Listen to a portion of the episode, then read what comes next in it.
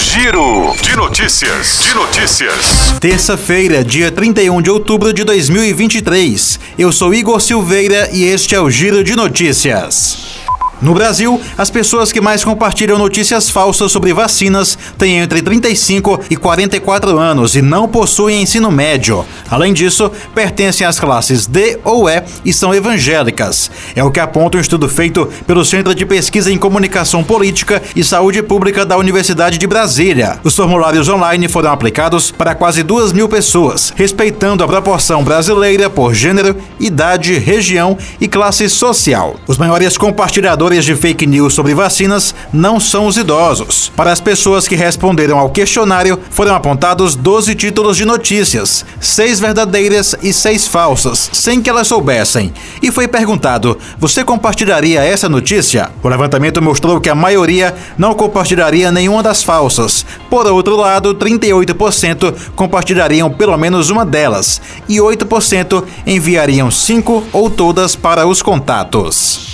O preço médio do litro da gasolina no final de outubro teve redução de 0,5% em relação à primeira quinzena do mês, segundo o índice de preços Edenred Ticket Log, levantamento que consolida o comportamento de preços das transações nos postos de combustível. Já o etanol fechou o mês com preço médio nacional estável na mesma base de comparação, a 3,76. No recorte regional, as regiões tiveram baixas de 0,17 a 0,65% no preço do litro da gasolina em relação à primeira quinzena do mês. O litro mais barato foi encontrado nos postos do Sudeste e o mais caro nas bombas do Norte, a R$ 6,47. Entre os estados, São Paulo e Rio Grande do Sul comercializaram combustível a R$ 5,73 e lideram o ranking do preço médio mais baixo do país.